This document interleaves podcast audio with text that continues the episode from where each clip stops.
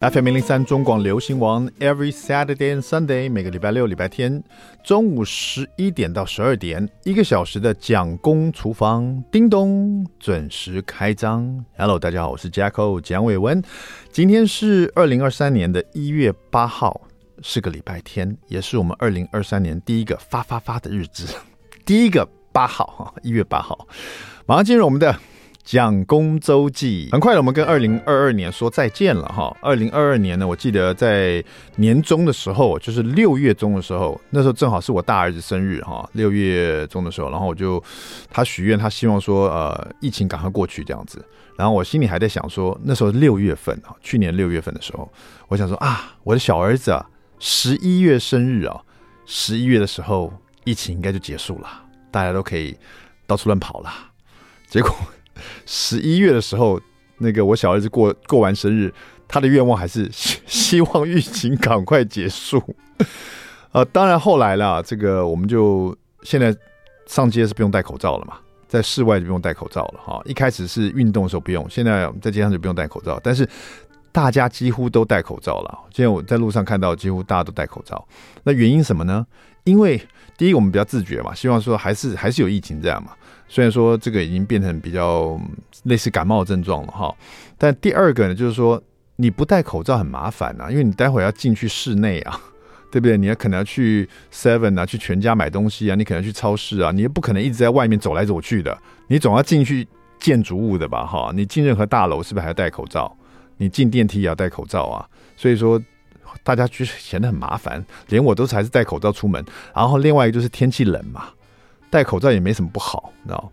那戴口罩到底有什么不好呢？就是说，有时候你在这一段期间，这三年哦，你认识很多人，你真的没看过他的他长什么样子耶，你只看过他眼睛而已，你知道？有时候他脱掉口罩，你你不知道他是谁，那这个机会比较少了。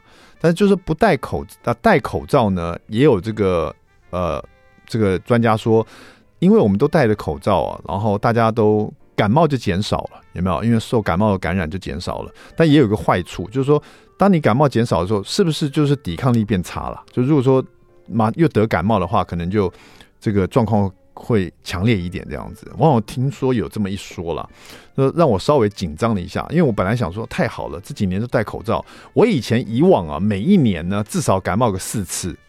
是我体弱多病吗？可是感冒对我来说，就是说今年总会感冒个四五次这样子，没有什么意外的话。而且每次我的感冒都是大概要两个礼拜，如果去看医生拿药的话，大概也要一个礼拜，就是恢复期很慢。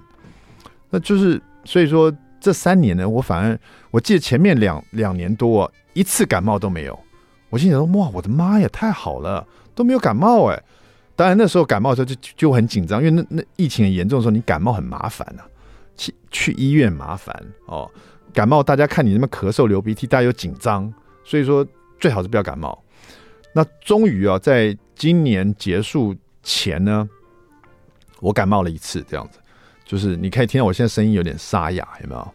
就前一阵呢，突然之间，突然之间，我觉得我的喉咙有点不舒服，然后痒痒，从先从痒痒开始，后来变很干，然后有一天早上醒来。咳嗽，然后呢，让我最紧张的是我咳嗽的时候，肺部开始疼痛。啊，我从来没有这样过，咳嗽还肺部痛哎，难道我是我中了？是不是两条线了？我是不是确诊了？当然，这可能是很多情绪在里面影响我的想法。因为也许以前感冒的时候咳嗽也会肺痛啊，只不过现在就觉得这会不会是一种症状？然后立刻就来，你知道快筛，然后早上快筛，晚上快筛，第二天再快筛。全部都一条线啊，都是 C，Congratulations，恭喜你没有这个确诊这样子。然后我才发现，啊，应该是感冒了。然后我又发现我们家小儿子也感冒了，他也是没有发烧，但是就是咳嗽、干咳，然后喉咙有点痛。我应该是被他传染了，因为我每天都是去的地方很单纯嘛，接触人很少嘛，然后就也都戴口罩，我也不去去外面吃饭的。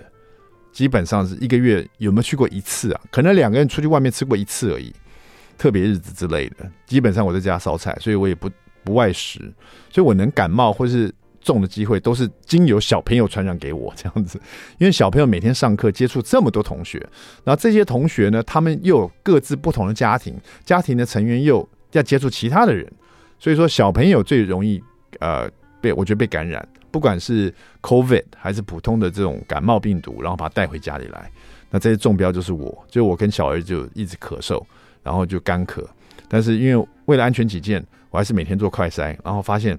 浪费很多快筛剂，然后也没有确诊，但是也是心中一阵的开心，这样子觉得说好久没感冒了，感觉症状也没那么糟哎。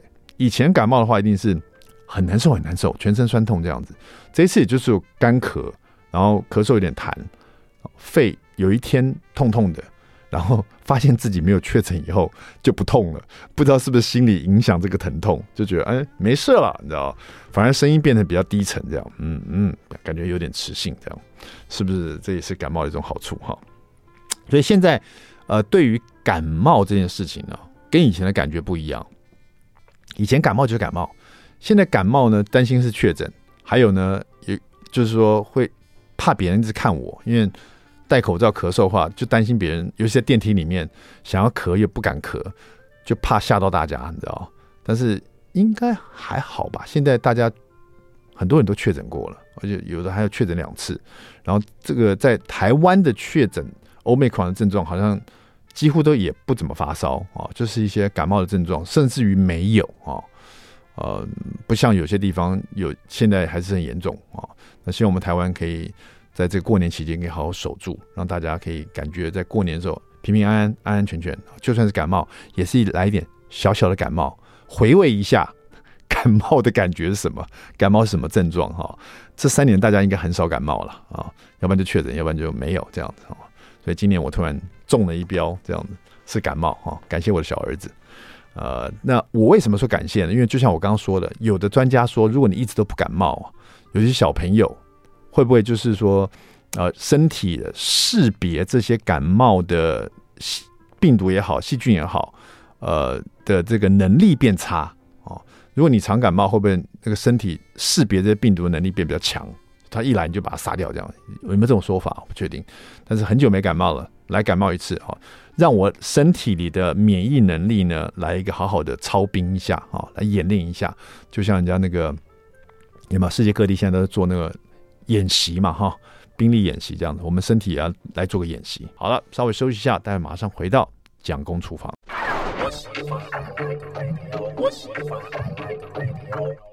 FM 零零三中广流行网蒋公厨房，We're back，我们回来了，我是 Jacko 蒋伟文。第二段第一个单元。蒋公来说菜，过年的餐桌上，你们家必吃的年菜会是哪一道呢？啊，在我们家里面呢，我爸爸一定要吃的，和我妈妈最爱吃的就是红烧狮子头。当然，其他像一条全鱼啊，啊，这种年年有余一定要吃嘛，对不对？然后呢，可能会有火锅之类的哈，但是红烧狮子头啊，这一定要有的，感觉就是我们家很爱吃的一道菜哈。今天我们就来聊红烧狮子头啊，可是我们来说这一道是清蒸糯米狮子头这道菜呢，收录在美慧老师的《美味人生》这本书里面了哈。那狮子头呢，是扬州狮子头最有名的啦。它的肥瘦比呢，其实是四比六啊，也就是肥到了四十 percent 啊，这样吃起来才会更软嫩啊，然后那个油脂又更多，吃起来够香哈。然后做好狮子头，要入油锅，把它炸到表面金黄哈，再用大白菜啊，用小火来煨透啊。然后这个狮子头的做法，有的人就会加豆腐啊，有人会加馒头，有人会加面包屑等等一些配料，来增加这个狮子头的这个软嫩的程度，吃起来更这个软绵滑口、鲜甜美味哈。好了，那这个清蒸糯米狮子头，听美慧老师写的，他说他是在川阳菜馆银翼餐厅哦，这个吃到一大球。一盘的这个狮子头啊，所以用汤匙来挖取食用啊，入口即化，非常的美味哦。他回去以后就来做了这样子的清蒸糯米狮子头啊，怎么做呢？就是先买这个卷心白菜，把它洗干净，呃剥成大片状哈备用。然后胡萝卜呢洗干净，然后切小圆片哈备用。然后荸荠呢洗干净，放到塑料袋里面把它拍碎哈，就这个倒到砧板上，再把它稍微切一下，把它剁碎。荸荠就增加我们狮子头的口感哈。然后它这边呢不是用绞肉，它是自己买五花肉啊，猪五花肉回来，大概是呃一公斤的猪五花肉。用剁刀啊，来回剁成猪细绞肉啊，这个蛮费工的哈。呃，也许你可以先把猪五花肉呢，先把它切块、切片、切丝，然后把它爆，把它剁，剁成这个猪细绞肉哈。这样子猪五花肉自己把它剁成的，跟在外面。呃，就是猪绞肉，就是绞出来的，口感肯定是不一样的哈。然后用这个调味盆啊，把这个猪绞肉啊，还有这个碧琪，还有煮熟的圆糯米饭啊，大概需要多少呢？一公斤的这个猪五花肉哈，要配这个圆糯米饭一碗哈，煮熟的哈，然后再加葱末。姜末哈，用手把它混混合均匀哦，均匀以后呢，再倒入调味料哈。调味料里面会有这个盐、白胡椒粉跟香油哈。然后在这里面呢，再把它充分的搅拌，让这个盐呢吃进去，让这个猪肉呢会变成有粘稠状哈，就变成馅料了这样子哈。然后拿一个汤锅。在汤锅里面呢，放入这个卷心白菜，再加入你切圆片的胡萝卜片，然后把这个香菇啊，这个泡软的香菇也丢进去，然后加八百 CC 的热水哈，再把它煮滚啊，煮滚的同时呢，就在旁边小滚这样子哈，然后就把这个肉馅料，这个肉馅料里面就是你刚刚这个剁剁的很。呃，这个五花肉哈、啊，就等于剁成五花绞肉、细绞肉的样子啊。然后加上原糯米啊，然后里面有荸荠啦，然后有这些腌料哈、就是姜末啊，还有这个盐、白胡椒跟香油这些哈、然后把它搅，一直搅，用手把它捏成这个圆球状哈、那这里是要做大颗一点的这个狮子头，所以你就像你手掌这么大一颗，像小沙球一样哈、然后让这个肉丸在你的两个手掌之间来回摔打，至少十到二十下，把空气打出来。然后再把这些肉丸呢，依序哦放在你的锅子里面。那锅子里面不是有这些白菜了吗？还有这个汤在滚了哈。把火转小一点点，这个滚动的汤呢，就是有起泡泡就好了。然后把一颗一颗狮子头呢，都放在你的这个呃这些白菜上面。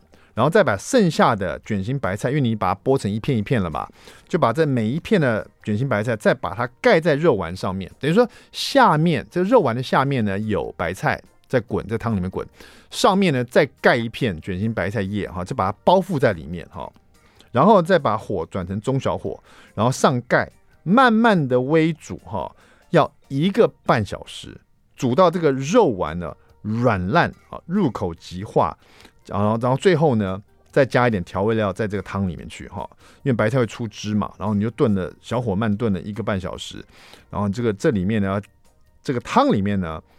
是加一点盐、白胡椒粉、香油，跟加一点点的白印油啊。白印油就是说它是嗯类似湖底酱油，但是它是淡色的啊，所以你这个汤汁就不会这个颜色就不会太深啊。如果说你没有的话，你可以用鱼露来代替，我觉得蛮适合的哈。就淡色的这个酱油嘛，鱼露也很蛮蛮好的哈。清蒸糯米狮子头，呃，是在过年的时候在餐桌上面受欢迎的一道菜。我们特别谢谢我们的美慧老师的。美味人生，好的，今天的这个美食冷知识来问大家，今年是兔年哈，那全世界吃兔肉的国家哦，台湾好像不是在里面，但全世界很多吃兔肉的国家哈，呃，包括了这个法国啊、英国啊、德国啊，很多欧洲国家都吃兔肉哈。那亚洲的话，中国人也吃兔肉，但是吃的是兔头啊。呃，你知道很多人，你知道哪一个国家哈是在复活节专门吃兔肉的吗？啊、哦，他们喜欢在复活节，你知道复活节就是 Easter 嘛？通常小朋友不是要玩那个藏那个复活蛋，然后还有要画那个兔子的这个活动，有没有？所以复活节的代表性动物是兔子。可是什么国家会在复活节专挑这个日子来吃兔肉？想一想啊、是选择题：一德国，二中国，三英国啊、想一想，待会回来告诉你。蒋公厨房休息一下，马上回来。I like FM 零零三中广流行网蒋公厨房，我们回来了。在我们厨房里呢，欢迎一位朋友哈，这个算是我跟他合作的一个对象，是一位类似酷似韩星的帅哥，又是一位演员，又是一位爸爸，而且我不知道他这么会料理，这么会出这么会呃做料理，还会写书哦。最近他出了一本书，叫做《卢彦哲的幸福餐桌》，让我们欢迎卢彦哲。Hello，嗨，大家好，各位听众朋友们，大家好，我是卢彦哲。哇，听到。教哥哥，你这样讲，我其实倍感压力，因为你是演员的前辈，也是一个料理人的前辈啊，那又是一个爸爸的前辈。呃，别别，我我完全是照这个时报前面对你的简介在说。但被你这样介绍，我受宠若惊，受宠若惊。因为我跟燕泽这个合作是在一个屋檐下嘛，对，对对已？已经一年。多快两年，那时候你的小孩好像还没有出生，还在我太太肚子里面。对对对，快要杀青的时候，好像听说你已经当爸爸了。对对，正在忙。那阵子合作，我还蛮常请教，就是当爸爸的一些心得。对，我就跟你讲，不要啊，没没有不要。我们那时候讲了蛮多干话的，来不及了。但是我不知道你其实蛮会做料理的。这本书，这本书很特别，因为你第这是第一本书啊，第一本第一本卢彦哲的幸福餐桌。这本书是呃有呃你很会做的一些，就家里。家传的一些家家常菜，有一些，然后也有一些是我后来学的，然后跟我家人有一些仪式感的，嗯、呃，有记忆的一些料理。对，因为很多有些艺人出书，他就可能出一些料理书，就是自己的怎么怎么做的一些料理这样子啊。嗯、但是我发现你这本书充满了厚厚的感情呢，呃，就是你写了很多文字在里面。因为你这个料理有总共几道料理？十八道，十八道料理，其实不多，其实不算多。对，可这本书将近这个四万多字，对啊，四万多字，哎，对，全部都是故事哈，是其实是故事居多。哦，然后这个编辑的方式也充满了情感的感觉，他帮你编辑的方式是 那些关于爱的味道啊，然后受伤也是一种成长。对。啊，疗愈我的温柔滋味，嗯，呃，给予付出才是幸福，哈，对，就等于也是你一个人生的阶段的总结，一个阶段的总结，小结也不是总结，跟你的料理做个结合，对，有人就说这个料理味蕾上这种这种呃回忆也好，这种记忆也好，嗯，是跟着自己的成长，对，对不对？有时候你回想到你小时候最喜欢吃的一道菜，你就回想到小时候妈妈的脸孔，或者在家里的一些味道或声音，有没有？对，一定会联想到，然后那个记忆就会很。很新鲜，我不知道为什么那个味道好像就会出来。有时候想到你大学时候最想吃的那一道菜，你就想到已经这个分手的前女友 我初恋情人，有没有？这个我这个经验我没有你多了，那也是一种受伤啊，对不对？对，我认识的卢彦哲，其实我是叫他乔凡哈，因为我们在一个屋檐下，你演的就是乔凡这个角色哈。你的名字我还记得，金朝龙嘛。后来。后来编剧突然赐给你一个名字，非常非常有力，对，非常搞笑的一个名字，俗俗又有力。后来你又到机智校园生活，有再继续扮演。其实你一直都是一个演员的身份，是呃，让这个喜爱你这个观众们呢，就是从这边认识你。对对对对，就没想到这一次你你开始呃变成一位爸爸，而且也变成一个就是说用料理跟大家呃分享的一个呃怎么说，就是这个身份比较特别，作作家。用料理跟爸爸的身份跟大家分享你的情感的一个作家，我好不敢自诩为作家哦。其实可能就是演员的身份到后期，嗯嗯，我觉得我可以呈现更多不同面向给大家，嗯、所以就试着把这几年感受到的一些呃自己身上受到的一些感动或者是一些影响，我把它。用文字化把它写出来，因为本身比较啰嗦啦。嗯、是或或许你也看过这个卢彦哲演的这些不同的角色哈，嗯、但今天让你认识一下不同的他哈，很会写作，文笔非常好，呃，充满了情感的故事，在连接他会做的一些家里的一些料理哦，然后这些料理都是有故事的哈。那不知道他是不是一个很会回答题目的人？我们今天的美食冷知识来，先要来问一下我们卢彦哲哈。在我们广告之前呢，我们问过说这个。呃进了兔年嘛，啊、嗯，对，兔年。那这个在众多会吃兔子的国家里面，哈，你现在脑海中应该会有些国家是吃兔子的，嗯，随便讲一个来听听看。土耳其吗？土耳其好像有点偏了，有点偏哈。比如说中国，他们中国会吃兔子嘛，哈。还有我我给你我给你一些好了，比如说法国也会吃兔子，呃呃呃，德国也会吃兔子，英国也会吃，欧洲国家大部分都会吃兔子哈。好，那但是呢，有一个国家，它专门在复活节，你在 Eastern，对 Eastern 就是你知道小孩子都是要画那个，就有兔子啊，那个彩蛋。啊，彩蛋，然后有，然后复活节的这个象征的动物是兔子嘛，对，就有一个国家偏偏他就在复活节吃兔子，你说你这奇不奇怪？大家在复活节你要画兔子啦，找蛋呐，对，他们就吃兔子，反其道而行嘛。选择题哈，选择题，这个国家是一德国，嗯，二中国，三呃。英国啊，这三个国家哪一个国家在复活节吃兔子？哈，德国、中国还是英国。那我刚才也告诉你，其实大部分欧洲国家会吃兔子啊。对，那中国也吃兔子，中国他们吃是在川菜，呃，他们跟其他国家不一样，中国吃的是兔子的头。对，兔脑，对，兔头，他们啃兔头啊！哇哦，啃兔头，它是一个凉拌菜，哦，是凉拌菜，卤菜，卤好要放那么啃的，好难想象，就像我们啃东山鸭头一样。哦，对对，差不多这个意思。国家人可能也没办法想。欧洲国家是吃兔肉，嗯，那你觉得哪一个国家在复活节这么狠心吃兔子？啊，德国、中国还是英国？直接回答吗？对，我我先删去中国，因为他应该可以天天吃兔子，他不会在复活节当天吃哦。所以这个逻辑来说，应该是只剩德国跟英国。所以你要删去中国，对，我删去中国，删去中国，因为中国人不会在这个特别选一个西洋的复活节去报复他们。对对对对，中国中国我们对不会做这种事情。对对对对，他们不会说你们外国人在复活节要庆祝兔子，咱们就吃兔子，吃给你看。啊，他们一年四季都吃，对，不需要在复活节吃，对不对？英国只剩下德国跟英国，英国感觉比较有在过复活节，但他们可能比较哎，这个推推理不错，好像比较常，他们应该会比较传统的遵循，他们就是画兔子蛋，嗯，来画蛋啊，画蛋，那兔子是胎生嘛，应该是画蛋，然后应该我觉得应该是德国。哎，这个没想到卢彦哲还蛮有推理的精神的。他觉得英国呢，因为美国人是过复活节，大家最了解了嘛，对不对？对。那美国其实是英国独立出来的，呃，所以他们应该都有在过复活节。对。这种专门在复活节庆祝的人，他们怎么会狠心去吃兔子呢？所以就把英国也删掉了。对，我是这样子的逻辑，但我的逻辑不代表是对的。中国也是整年在吃兔子，所以无所谓 哈。所以你觉得是德国？对对，应该是德国。恭喜卢彦哲答对了哦，德国。叮咚叮咚叮咚，就是德国哈。德国四月五号是他们的复活节哈。复活节在德国跟欧洲啊，是仅仅次于圣诞节的第二个重要的休假节日，重要的休假节日哈。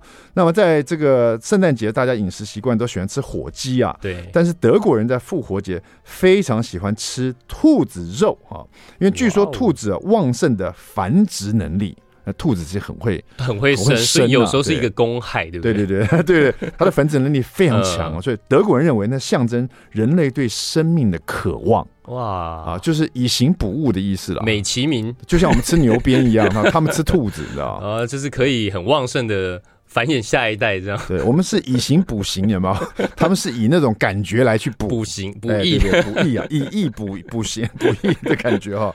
那讲到这个吃最多兔子的国家，其实是法国。法国，法国是全球生产以及消费兔肉最多的国家哈。平均每人呢，每年会吃掉五公斤的兔肉。哇，一个人吃五公斤？五公斤哦，超夸张的，对，没想到，而且他们是。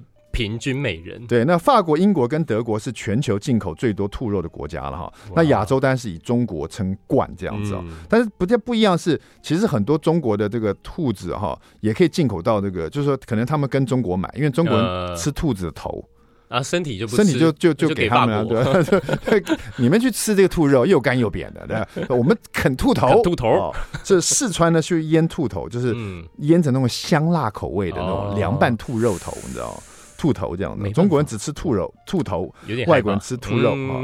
所以老外呢，就是说他们看到中国人啃兔头，吓都吓死了哈。真的不太一样，不太一样，习惯不一样，但真的是冷知识啊。对，因为中国呢，那个兔肉产量这个占全球这个百分之三十这样子哈。然后呢，在四川每年就要吃掉三亿多的兔子这样子哦。兔子的头啊，为什么要吃兔兔？好了，这个为什么要吃兔兔呢？这个这也是蛮奇怪。其实全世界都有在吃兔肉，好像唯独我们台湾不吃兔肉。所以有人说我们台湾是在矜持一个什么东西，你知道？就为什么我们不吃兔肉啊？是我们也不吃瓜牛，蛮奇怪的啊。好，好了，稍微休息一下，再回来我们来听卢彦哲的幸福餐桌。在餐桌上，我跟你保证没有兔肉。马上回来。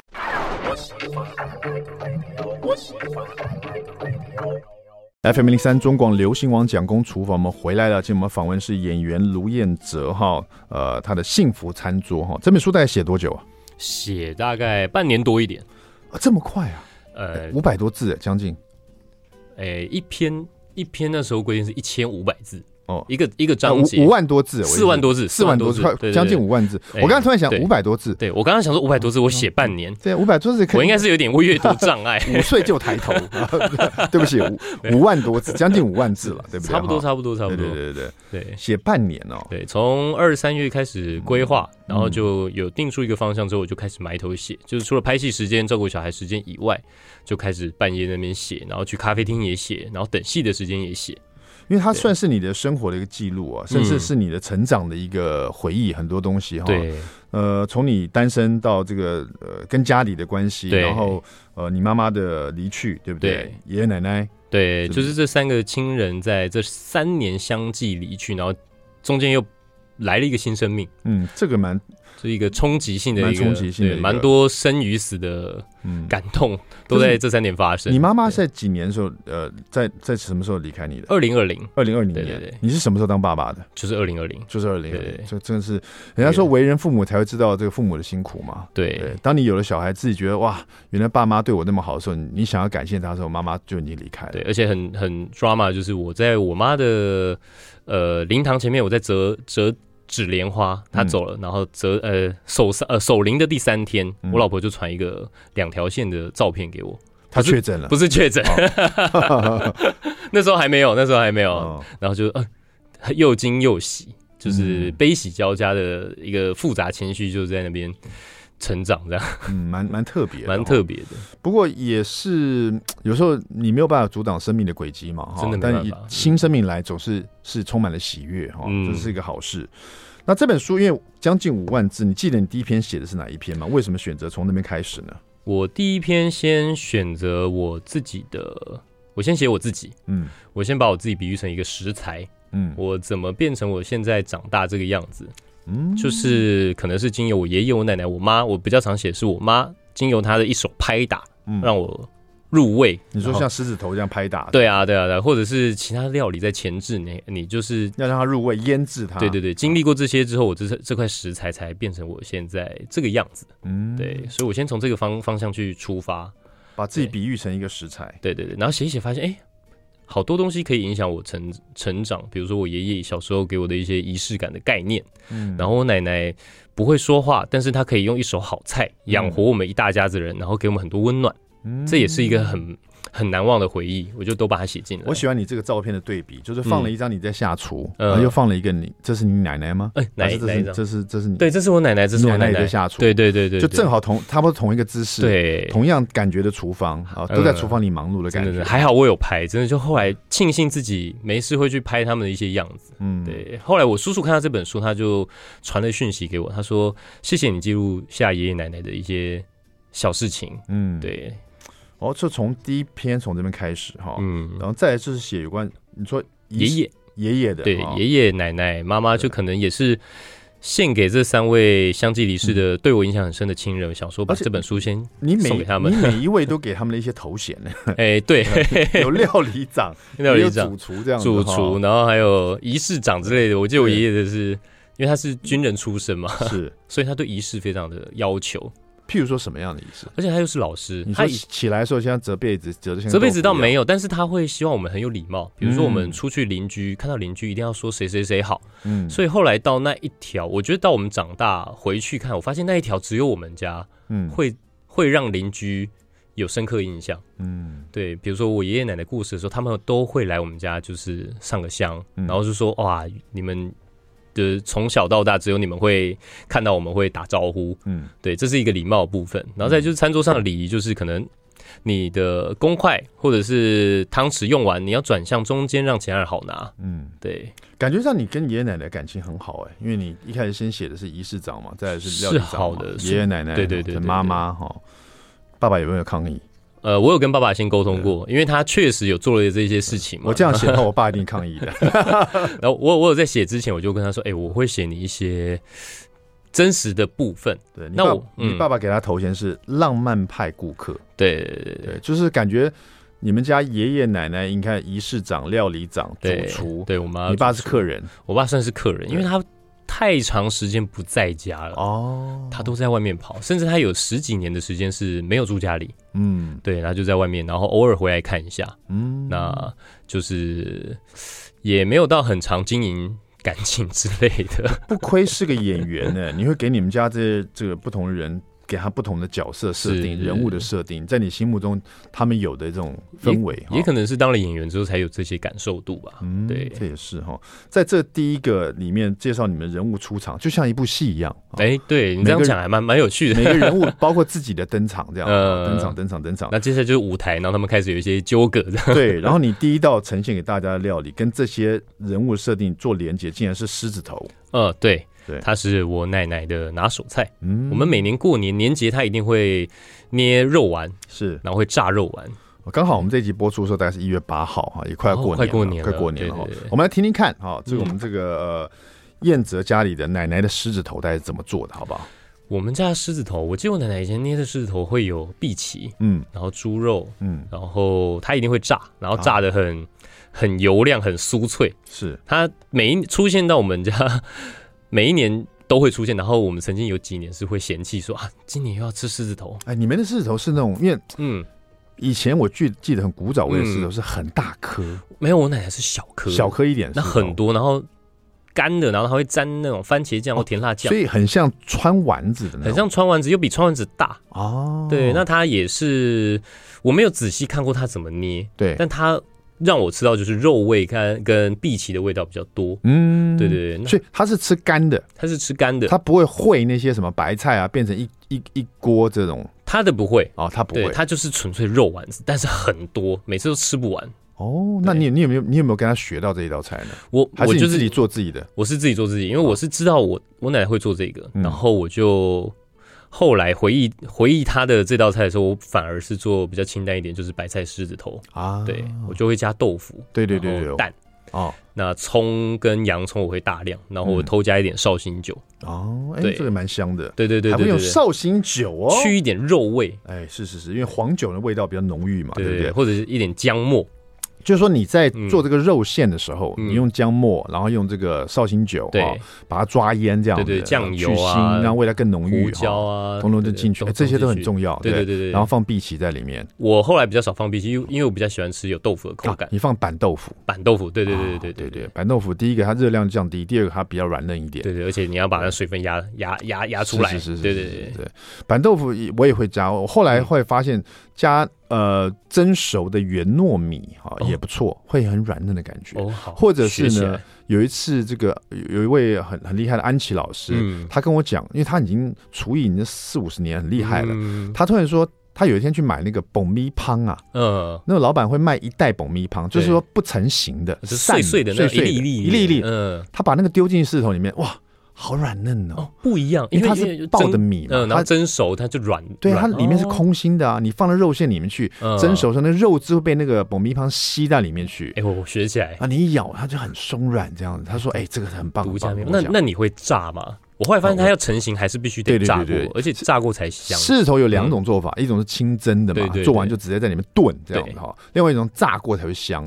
我通常是偏喜欢用炸的。对对对，炸过以后它变比较干爽，然后你去炖它的时候，它会吸很多汁。对，我也是喜欢白菜那个汁，那个外外皮还是会吸到那个汁。但是呢，我觉得把姜泥放进去是很重要，因为很多人不放姜，他只是放蒜。我觉得放姜泥在里面是哎。很棒，这个这个老套做法，老套做法，白菜狮子头就是我们的卢彦哲他们家的幸福餐桌，等于第一篇的第一道菜，对，开启他这整整本书了哈。没想到他是一个作家，然后又是一个这个很会料理的人，而且呢，他现在又是个爸爸。待会回来我们好好问一下卢彦哲，现在小孩几岁了？两岁两岁了哈。现在是不是就比较拿手了？他是不是一个神队友呢？待会回来告诉你，别走开。I like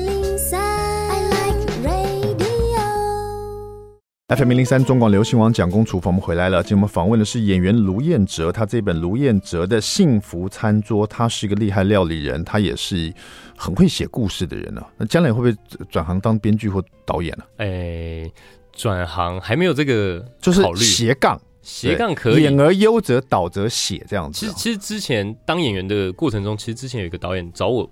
共同编写一个剧本，嗯，我觉得很有趣，我就跟他一起写，写了一个喜剧，嗯，那我觉得那是蛮蛮不错的尝试，对，因为你会写啊，这真的蛮蛮不错的，你这个里面把自己家里的人物都做好了人设，然后给他们头衔，让大家看得很过瘾这样子，然后然后再连接你的家里的菜色，对对对对，这样的做法真的翻起这个书来就觉得看起来很舒服。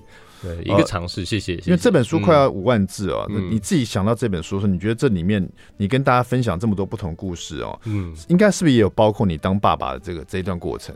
这两年有后后面，因为我在这写写书的过程中，刚好经历到我儿子比较呃呃，爸爸正要经历儿子的哭闹期的那种烦躁，嗯，我刚好在过渡期，我经历到这段过渡期，然后我发现我自己有一点。呃，躁郁，对。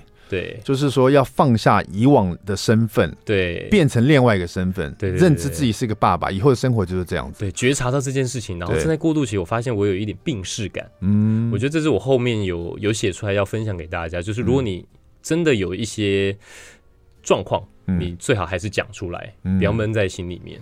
是呃，你可不可以举个例子？比如说你自己有什么样的病逝感？我很常发脾气啊，对，不自觉的就好像觉得事情都是我在做，嗯，对对对。然后这这件事情，因为我小朋友他没办法反应嘛，这这些事情就会很容易反映在我太太的身上，她要承受更多的情绪。她除了小朋友情绪，她还要承受我的情绪。那我会有病视感，是我妹在我照顾小孩生气的某一某一刻，她突然跟我说：“你是不是有躁郁症？”嗯嗯，我才惊觉，我好像太容易因为小朋友的某些小事生气。对，嗯，两岁嘛，嗯，对，有这个病识感是好的，对，因为你会越来越察觉到你更多病识感，越来越多，的，变成一个神经病，不会了，但是会一直磨练出自己的这个耐心了，对，这个是绝对的，因为从这个单身到结婚姻，然后再步入婚姻，有家庭有小孩，你会发现很多事情不像以前，我们男生有时候抓个夹克就往外跑了，对，不用想那么多啊，今天去哪里都无所谓，没错，但是现在呢，你出门前就很多准准备功夫了，没错。